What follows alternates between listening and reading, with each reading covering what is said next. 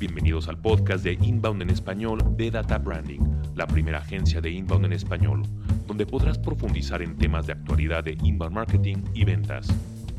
Hola, ¿qué tal? Esto es Inbound Marketing en español. Mi nombre es Mauricio Romero desde la ciudad de Guadalajara y nos acompaña Miguel Ángel Tolzá desde la ciudad de México. Mike, ¿cómo estás? ¿Cómo te va? Hola, ¿cómo están? ¿Cómo están a todos? Hoy continuaremos con nuestro segundo podcast o la parte 2 de eh, el sitio web, porque es importante hacer un rediseño de sitio web. En el capítulo anterior ah, platicábamos de qué es el contenido o cuál es el contenido que tenemos que tener en un sitio web y no sé si nos quieras recordar un poquito, Miguel Ángel. Pues bueno, hablamos por... Em, a ver, las dudas que normalmente los clientes nos presentan cuando quieren rediseñar un sitio web. Y em, hay muchas personas que se han acercado a nosotros y se, nos han dicho, oye, quiero hacer un, hacer un rediseño del sitio web. Y normalmente, y eso es lo que, de lo que hablamos la vez pasada, es para qué quieres, eh, para qué quieres tener un sitio web. ¿Por qué es importante para ti tener un sitio web? Sí, lo que platicábamos es que un sitio web el día de hoy no solamente es una herramienta de comunicación, sino tiene que ser una herramienta para los departamentos de ventas y de marketing y que tienen que estar unidos. Ya habíamos platicado de eso. También habíamos platicado un poco de las secciones que tienen que tener, recordándoles, tienen que estar centrados en la persona a la cual le quieren hablar. Eh, esto en inbound marketing le decimos el buyer persona. Habíamos platicado de qué problemas resuelves, porque mucha gente se centra en las características de sus productos, pero no en qué problema resuelves. Y a la gente no le interesa las características de tu producto, sino les resuelve, perdón, les interesa qué es lo que les vas a resolver. La otra que platicamos un poco es por qué hablar de precios, es algo importantísimo, porque precisamente damos confianza y todo el mundo es lo que queremos, saber cuánto cuesta un servicio. Y habíamos dicho que pues que no está listo para comprarte, eh, tal vez se le haga caro y aunque tengas precios y tú creas que son altos, pues de cualquier manera nunca iba a ser cliente tuyo. También hemos platicado de poner un, una sección de quién no es nuestro cliente. No sé si esa parte también la platicamos. No, yo creo que mm, hablamos eh, hasta qué problema resuelves. Bueno, pues podemos tomar ahí de por qué poner al quién no es nuestro cliente. Creo que es muy, muy válido poner un sitio web para quién es nuestro servicio. Y también este es un, error que tienen los equipos de venta muy comunes. Se involucran con gente que no son realmente nuestros clientes porque eh, no son un fit, no corresponden a las características de los clientes que queremos, ni en número de ventas, ni en tamaño de la empresa, ni en cultura de la empresa. Y los representantes de ventas pierden muchísimo tiempo en involucrarse con este tipo de, prospectos. Entonces van a juntas, hacen presupuestos y lo único que están haciendo pues es perdiendo tiempo. Entonces en cierta medida es muy importante eh, para la estrategia de negocios, no solamente para el sitio web, para la estrategia de negocios en general, eh, pues que tengan muy claro quién es realmente su cliente. Y esta misma idea la, tras, la traspasen al sitio web y lo pongan en alguna parte. Nuestro servicio sí es para tal tipo de persona, nuestro servicio no le da o no lo genera mucho valor a tal tipo de persona. Entonces, bueno, esa es otra parte que, bueno, se nos pasó a hablar un poquito el, en, el blog, en el blog pasado. Bueno, y aquí yo quiero comentar que también em, a ver, ¿cuál es el, problema principal que tiene una persona que quiere hacer un rediseño de sitio web?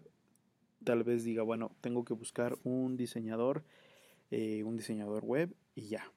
Que lo haga bonito, que lo haga funcional, que me guste a mí y se acabó. Y realmente no están pensando en lo que, en lo que tú dices, Mauricio, que es a la persona, a qué persona eh, le voy a llegar. Si realmente ese sitio web le va a gustar pero no solamente de gusto ahora hablo de eso, o sea, de los colores a la persona que yo le quiero vender. Nosotros utilizamos em, eh, el término de buyer persona para definir a ese cliente que lo habíamos visto la vez pasada, a ese cliente, a esa persona eh, un poco semi-ficticia a la que nosotros le vendemos. Si esa persona no llega a tu sitio web y dice, ah, está muy bonito, qué bueno, pero lo que tiene que pensar la persona que rediseña el sitio web que no puede ser él solo, tiene que conocer a, profundidad tu, mm, pues, tu mercado, lo que vendes, la forma en, lo que, en, en la que vendes eso que vendes, ya sea productos o servicios, a quién está dirigido, este, qué le gusta a esa persona, qué le podría ayudar a esa persona. Es un rediseño web que, pues sí, simplemente se queda en, el diseño gráfico, pero no en el pensar cómo le va a ayudar este sitio web a la persona que está buscando eh, resolver alguna necesidad de algún producto o servicio. Y prácticamente todo el mundo se va eh, por la línea del diseño web. Dicen, ahora esto está de moda, este, vamos haciéndolo así y aquí vamos a poner, no sé, un, un slide con muchas diapositivas este, de fotos, ¿no? ¿Por qué? Porque eso está de moda. Vamos a poner el videíto de en el fondo, ¿no? Eh, cuando realmente este tipo de cuestiones técnicas eh, pueden, pueden no ser muy beneficiosas en el tiempo que carga un sitio. Y recuerden que ya es muy importante el hacer muy fácil el que la gente entre a nuestro sitio desde el tiempo que llevan de carga hasta la información. Realmente lo que define muy bien un sitio web es que tenga la información que estoy buscando. Lo que realmente la gente quiere es buscar la información, no les interesa tener una experiencia gráfica ni una experiencia estética agradable, entonces que le pongamos musiquita, que le pongamos videos, que le pongamos cualquier cosa que no sea informativa o que no sea la información que estoy buscando, realmente es basura para un sitio web en términos del usuario. Tal vez nos guste mucho a nosotros como empresas y digamos, ay, qué bonita se ve nuestra imagen, pero la verdad es que si una persona entra a un sitio web y en cinco segundos no encuentra la información que está buscando, ¿qué es lo que hacemos? Nos salimos y volvemos a poner en el buscador de Google otra vez una búsqueda nueva. Entonces, ese es el comportamiento actual. Bueno, ¿y a quién no ha asustado esa música que, que estás viendo un sitio web y que de pronto te empieza a sonar por, por las bocinas de la computadora y que te da un susto tremendo o despierta a las demás personas? En fin, ¿no? Eh, hay personas que les sigue gustando esto. Yo de hecho acabo de ver uno, eh, un sitio hace poco así y realmente cansa, ¿no? Es, eh, bueno, ¿y ya cómo, cómo logro apagar esta música? Sí, la verdad es que no nos tenemos que guiar por el diseño. Recuerden, se tienen que guiar por la información que su persona está buscando, su buyer persona. Y lo que decía Miguel Ángel, que es pensar en un buyer persona, es estar obsesionado sobre las preocupaciones de un cliente. ¿Qué le vamos a resolver? ¿Qué problema tiene? Y eso es con lo que se va a conectar. Si a mí cualquier persona me dice, oye, yo te puedo resolver este problema, te puedo resolver este otro problema, y yo tengo ese problema, obviamente me van a captar. Si yo tengo un fondo bonito, con un diseño muy bonito, pues realmente eh, puede ser agradable y voy a decir, bueno, qué buena página, está bonita, pero no me va a captar. Lo que quiero, lo que estoy buscando es solucionar un problema. ¿Me lo solucionas o no? De eso se trata el sitio web. Y, la idea de eso es que cuando la gente se conecta con este problema, los equipos de marketing capten los datos de esa persona, lo conviertan y los equipos de venta pues ataquen esa, e, e, ese prospecto que entró, ese, esa persona que estuvo interesada, que pasó por nuestro sitio web, decir, bueno, eh, ponte en contacto con nosotros, podemos atenderte, dime cómo podemos hacerle para ayudarte a resolver tu problema. Eso, esa es la herramienta real de un sitio web. La idea de tener un sitio web bonito para mostrar pura información ya no es útil. La gente no se conecta ya con eso. Fíjate que también el otro día me estaba hablando una persona que tiene un videoblog y se le acercaron también pues ahí una compañía, eh, una empresa para decirle, a ver, ¿cómo hacemos para conectar este videoblog a todas las redes sociales y que tú no tengas que estar escribiendo para cada una. Para los usuarios de HubSpot, pues esto es muy común y, realmente es una gran ventaja de usar HubSpot, que cuando uno publica eh, algo en el sitio web, específicamente pues a, lo mejor del blog, hablemos del blog, eh, que es una nueva página de tu sitio web y que vas a describir eh, alguna necesidad o algún problema que tú sabes resolver y, vas a explicar cómo resolverlo, eso inmediatamente se puede publicar en las redes sociales de manera eh, continua, es decir, em, se publica a la vez en todas las redes sociales. Esta persona me decía, oye, me están inventando ahí una cosa que cuando yo haga una publicación me pueda publicar al mismo tiempo en las redes sociales. Bueno, pues eso es importante porque, eh, es decir, a ver qué publicamos en las redes sociales, ¿no? Creo que habíamos hablado la vez pasada de eso. Es decir, si vamos a publicar realmente sobre nuestros productos, servicios, pero más que eso es cómo resolvemos eh, los problemas que tú tienes, cómo te vamos a ayudar a ti como empresa a resolver los problemas que tienes. Creo que eso es lo importante en las redes sociales.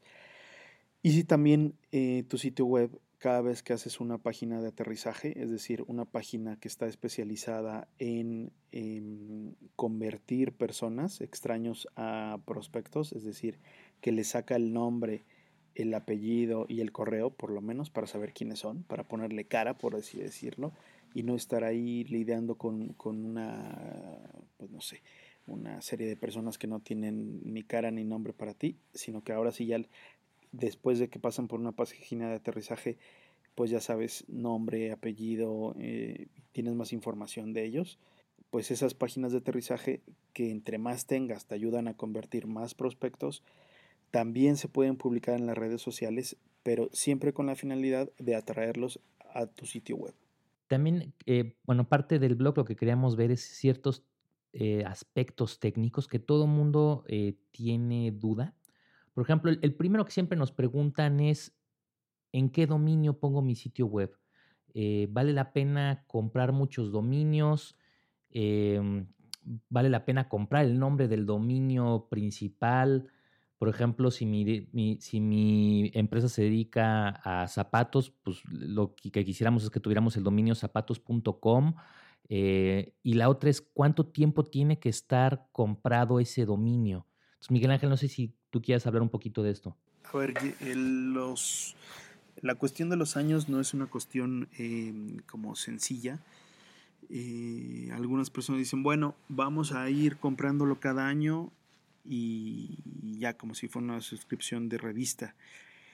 No es lo recomendable. Eh, una de las cuestiones que toma Google eh, como para saber si eres una empresa confiable y saber si te puedo referir es que eh, tu dominio esté comprado por muchos años. Es como le da confianza. Es, es digamos que tiene un símil en el mundo real de em, eh, si alguien tiene una empresa y, renta un carrito y que, puede irse, no sé, a lo mejor ahora que están de moda estos carritos de comida que se ponen en la calle y que de una mañana a la otra mañana pueden ya no estar, pues eso no da tanto confianza. En cambio, sí, cuando tú tienes algo establecido, tienes un, bueno, es decir, un establecimiento que tienes rentado por muchos años y tiene tu nombre, pues eso da como más confianza.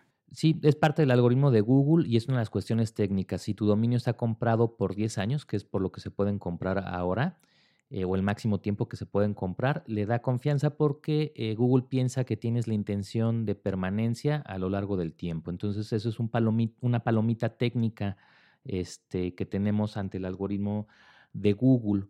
Y luego viene eh, la idea de si compramos el nombre con, nuestro, eh, con nuestra palabra clave o el genérico con el, con el que hacemos nuestra industria o nuestro servicio, ¿no? Lo que decíamos de zapatos, pues lo ideal sería tener zapatos.com. Esto antes era muy importante en los algoritmos y sí sigue eh, teniendo un poco de repercusión, pero el algoritmo de Google ya no funciona así. Si yo compro 20 dominios que tengan que ver con nombres similares o con la palabra clave que yo quiero posicionar, ya no tiene el efecto que tenía antes. Eso ya lo quitaron. ¿Por qué? Porque va a estar premiando al dominio que tiene mayor, em, pues mayor competitividad en, muchos términos, ¿no? El algoritmo de Google dicen que tiene arriba de 200, 200 eh, variables. Entonces, bueno, eso lo hablaremos yo creo que en, otro, en otro podcast, ¿no? Pero ya no es tan importante que compren tantos dominios y que los redireccionen, o la idea esta de que hagan 20 dominios y cada dominio le pongan una partecita, tampoco funciona, no es una técnica que funcione. Y es algo que hemos escuchado muchísimo, que dicen, oye, ¿y si yo compro cinco dominios y los cinco dominios los pongo a participar? Es como la idea de decir, eh, yo me hago mi propia competencia en Internet.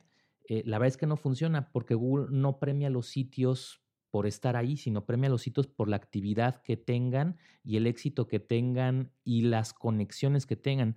Recuerden que la nueva economía de Internet, eh, la moneda son las conexiones que hagamos, la habilidad que tiene un sitio, una red social de conectarse con más gente. Esa es la moneda y nos va a ir premiando y nos va a ir recomendando dependiendo de cómo hacemos esto en nuestro sitio. Ya no va a ser por el tener 20 sitios que tengan un poco de información sobre lo que yo hago y yo compita contra mí en todas las eh, en, en, todos estos sitios. Eso realmente ya no funciona y yo sigo escuchando muchos asesores de de SEO y de marketing que siguen teniendo estas ideas erróneas. Funcionó, sí, hace seis años, siete años, el algoritmo no era tan complicado, ahora el algoritmo ya no premia a esos sitios. Bueno, eh, también es importante tener los servidores eh, rápidos, es decir, que el servidor donde está tu página sea un servidor rápido. ¿A cuántos de nosotros no nos desespera cuando un sitio web carga muy lento? Em, algunos dicen que debe ser en milésimas de segundo cargar y que se vea todo. Entre más tengas información en tu sitio, pero información así que la llenes de videos y de imágenes y tal, obviamente carga un poco, tarda un poco más. Eh, pues a cualquiera de nosotros cuando entramos en, un sitio web nos desespera cuando no, cargan, no carga rápido y lo que pasa es, como todos nos ha pasado, que simplemente decimos, esto está muy lento, adiós. Otra es que eh, para Google también es importante que cargue rápido. Eh, es, una, es una de las cosas que, verifica Google. ¿no? Sí, es parte de su algoritmo técnico. Si un sitio está hospedado en un servidor que no carga rápido, es menos recomendable. Entonces les recomendamos que busquen algún buen proveedor. La verdad es que sitios muy buenos, por ejemplo, eh, WordPress y todos estos tienen servidores muy, muy eficientes, muy buenos. No se vayan con un proveedor que les diga, es que yo tengo mi servidor, Creo que eso ya es de hace 10 años. Quien tenga su propio servidor lo ha de tener muy mal, es algo muy costoso y muy difícil de mantener servidores. Manténganlos con empresas eh, de clase mundial y que sean muy grandes para hospedar sus, sus sitios. Bueno, otra de las cosas es el diseño responsivo. Y, mm, pues no sé qué tan común sea que los diseñadores piensen en esto. Eh, bueno, yo por la experiencia que, que tenemos, en México es un poco lento esto, es decir, bueno, simplemente te venden un rediseño web, pero siempre hay que preguntar, oye, ese diseño va a estar disponible, el diseño que me estás haciendo, para eh, una computadora, para un celular y para una tablet. Es decir, el diseño responsivo es, es eso, es pensar en el usuario. Los diseños responsivos, pues normalmente si uno tiene un sitio web, no va a cargar de la misma manera en una computadora que en, una, que en un iPad, que en un iPad eh, de manera vertical u horizontal, ni tampoco en un teléfono de manera horizontal y vertical. Es diferente y se tendrá que ver diferente. Se va acomodando, digamos, digamos al, diseño de la pantalla. Para los teléfonos eh, reduce muchísimo para también que el usuario no tenga tanto uso de datos al cargar tu sitio y que sea también muy rápido y reduce al mínimo tu sitio y lo deja como en una versión móvil. a las personas, no sé si ustedes hayan tenido esa experiencia de entrar en sitios que están pensados para, para móviles. Incluso hay algunos que te ponen regresar, regresar a la versión completa, regresar eh, una, una, leyenda así, ¿no? Pero, pero para, los, para los móviles es, es, muy es necesario entrar y que sea muy rápido. Si yo tengo cuatro videos o lo que fuera, pues tal vez no los va a cargar para que el usuario no, no los tenga ahí que estar descargando y estar usando, usando eh, pues esos datos. Para Google ahora em, puso una categoría también que te pone, pues, que te califica eh, si, tu, si, tu sitio está eh, disponible o es amigable para esto, ¿no? Para este tipo de, de, cosas como los, como los iPhones o las iPads o tal. eso salió a, mitad de año, eh, digo a principios de año, y pues te, va, te irá calificando de manera negativa si tu sitio no está preparado para eso. La sorpresa aquí es que eh, por lo menos en México, pues muchísimos sitios no están preparados para eso. y se empieza a ser mucho más complejo cuando tienes, cuando en ese sitio puedes pagar o tienes que llenar un formulario para contactarte con algún con alguno de ventas o, o, simplemente estás pidiendo información de cualquier producto, te estás suscribiendo. Los sitios empiezan cuando tú estás desde un móvil y la estadística dice que esto va creciendo, que mucha gente visita, visita muchos, muchos sitios a, a través de su móvil. Esto es difícil porque a la hora de llenar un formulario, pues se empieza a mover o a veces no te sale en la pantalla y dices yo creo que ya, ya aquí no hay nada. Y no, realmente sí está el formulario, pero como no está pensado para que el sitio sea que entre una persona eh, por un teléfono, pues empieza a modificar y se empieza a tratar de ajustar al teléfono. Y no se ajusta de manera, de manera correcta porque está pensado para una computadora. Y eso es muy importante porque le da facilidad de uso o crea una mejor experiencia al usuario el que tengamos este tipo de sitios. Independientemente de que Google te premia o te castiga si tienes este tipo de sitios, eh, creo que lo principal es pensar en que el usuario tenga una buena experiencia. Eh, por ejemplo, ¿qué es lo que va haciendo el diseño responsivo? Hay que pensar en, módulos. Vamos pensando que tenemos una línea o un, encabezado y abajo tenemos una fotografía y luego tenemos un texto. Eh, como lo haría en el diseño responsivo es se van acomodando de izquierda a derecha. Y si estuvieran esos tres elementos en una línea, cuando la pantalla se hace pequeña, el elemento 2 lo pasa para abajo y el elemento 3 lo pasa para abajo. Esa sería una de las características que hace. Otra de las cosas que es muy buena del, diseño responsivo es que nunca se han fijado que hay algunos artículos que de plano no puedes leerlos en el celular porque en una misma línea tienes arriba de 15 palabras, que eso es muy común cuando tenemos una hoja carta o tenemos en la computadora una frase, pero en el celular no podemos leer eh, tan pequeñitas las letras. Entonces, eh, a los diseños responsivos se les carga que por línea, cada texto que existe en nuestro sitio web no lo ponga arriba de 8, 7 palabras, 10 palabras, nosotros ponemos el, número. Entonces es algo que se hace ya automático. Otra cosa también que es muy difícil navegar porque, bueno, picarle ahí al microbotoncito con el dedo en un celular es muy complicado, son los menús de navegación. Entonces lo que se hace es también se cambia el menú de navegación a un menú pensado para aparatos móviles. Entonces, bueno, esto realmente es importante, como decíamos, por las dos cosas, porque Google nos va a premiar o castigar si no lo tienen, es un sitio que no va a recomendar y va a estar este, abajo en los rankings. Y la segunda parte y la más importante, en la experiencia del usuario. Otra cosa que sacó Google este año es que todos los sitios que no tengan SSL, y ahorita voy a platicar qué es, no van a ser sitios tan recomendables. Entonces, otra cosa que pusieron en su algoritmo con la cual tenemos que cumplir desde la parte técnica, SSL eh, son las siglas en inglés de Secure Socket Layer. Y básicamente, ¿qué es esto? Es una tecnología, es un certificado que tienes que comprar y poner en tu sitio web para que toda la información que se descarga del servidor a tu computadora esté encriptada, lo cual significa que eh, va a ser una comunicación segura y que ningún hacker va a poder entrar a robarla. Vamos pensando que yo le pongo la tarjeta de crédito o algún dato sensible, cuando yo le mando eso al servidor de la página web a la cual me estoy conectando, va a tener, eh, va a estar encriptado, entonces no, no, lo van a poder descifrar. O viceversa, si yo mando algo del sitio web al usuario, va a estar encriptado. ¿Cómo sabemos si un sitio web tiene el Secure Socket Layer o no? Es muy sencillo. Eh, si se fijan en su en la URL o en la direccióncita esa que tenemos en, los servidores, no sé si se han fijado que siempre tiene el HTTPS dos puntos diagonal diagonal W lo que sea. Y hay otros que son HTTP dos puntos. Si su sitio es HTTP sin el S, significa que no tienen un Secure Socket Layer o un SSL. La recomendación es que lo compren, eh, lo adquieran para cumplir con ese eh, punto del algoritmo de Google eh, sí, sí cuesta, no es, no es caro eh, y hay muchas empresas que te pueden otorgar el, certificado, puede ser Norton, puede ser GeoTrust, eh, Global Sign, Volution.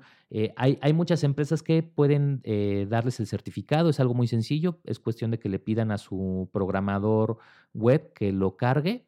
y bueno, con eso ya van a cumplir con, con, esta regla que es de las reglas nuevas que nos puso Google para, para hacer esto. Una de las cosas, de las ventajas que, que tienen los usuarios de HubSpot es que si, que si el sitio está, eh, si está construido en HubSpot de una manera muy sencilla, también fue uno de los, de los avances de este, de este año, eh, fue que con una, con palomear simplemente una casilla, pues ya todo el sitio, tu sitio si está construido ahí, eh, ya tendría el SSL.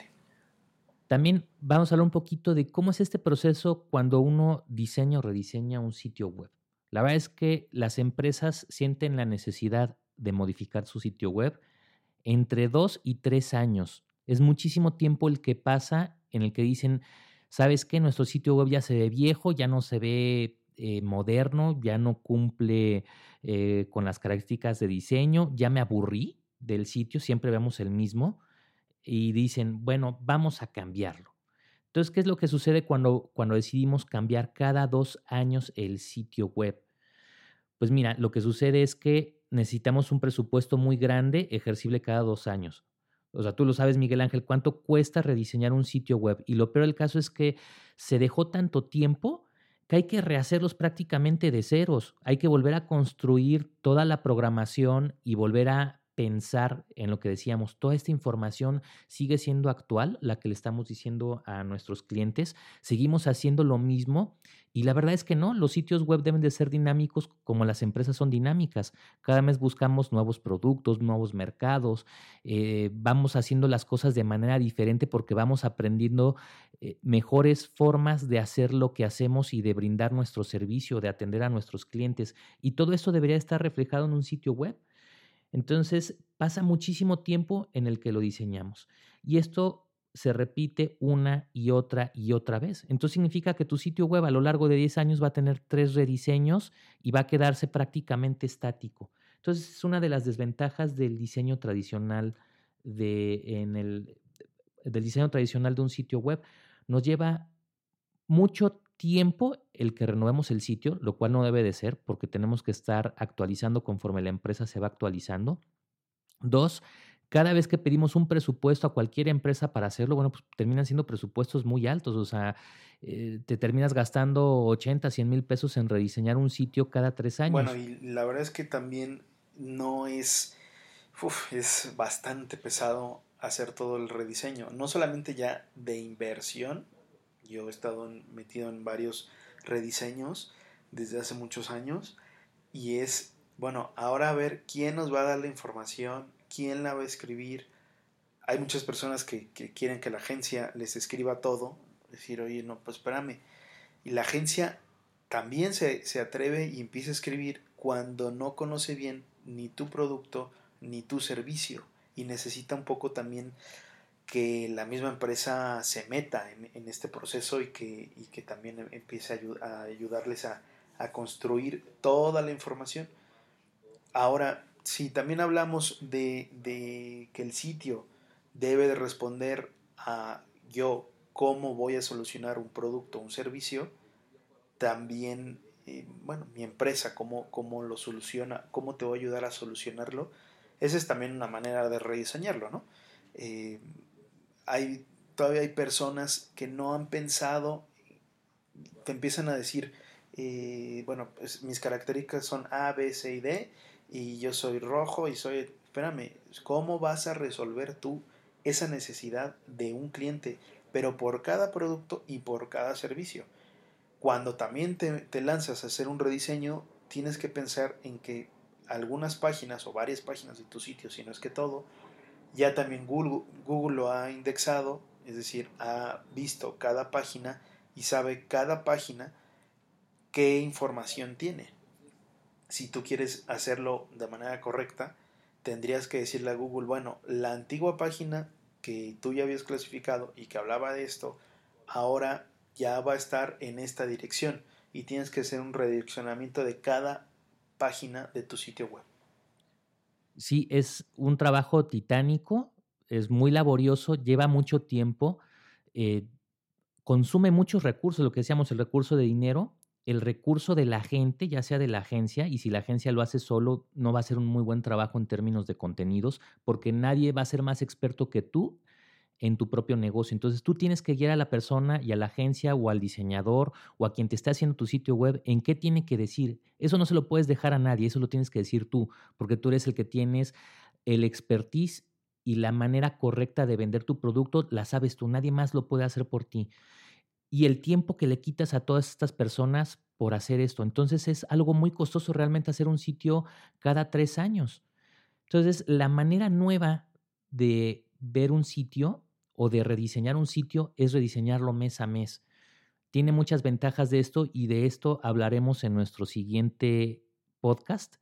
Eh, es una idea nueva que se llama Growth Driven Design, perdón, Growth Driven Design o crecimiento enfocado, perdón, diseño enfocado al crecimiento. Esto es lo que quiere decir.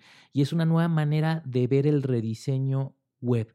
Es una manera en donde tú mes a mes vas a ir optimizando tu sitio web y en el siguiente podcast vamos a hablar de cómo funciona esta nueva tendencia de diseño web.